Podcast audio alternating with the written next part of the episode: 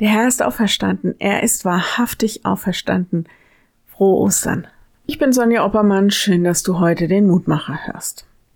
Erstens kommt es anders und zweitens, als man denkt. Das war so ein Spruch von meiner Oma, wenn irgendwas nicht so gelaufen war, wie sie sich das vorgestellt hat.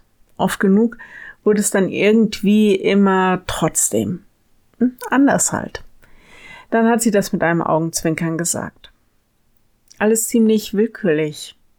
Schicksal?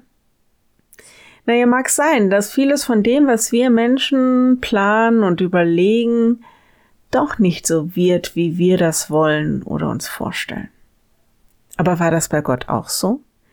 War das alles nicht geplant, dass Judas Jesus verrät und dass die Pharisäer ihn anklagen und dass die Soldaten ihn hinrichten und naja, alles von der Geschichte? Zumindest war es von Gott eingeplant.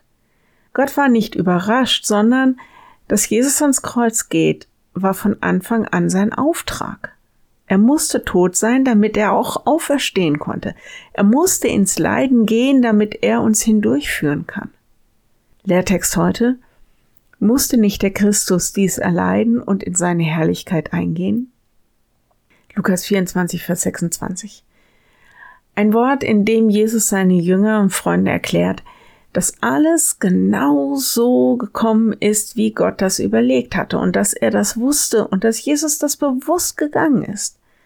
Und dann erklärt er ihnen nochmal die ganzen großen Zusammenhänge der Schrift, so dass sie wirklich in die Tiefe verstehen, dass alles genauso gekommen ist, wie Gott das schon Jahrhunderte vorher angekündigt hat. Nichts am Weg Jesu war willkürlich und nichts von all dem geschah ohne Grund.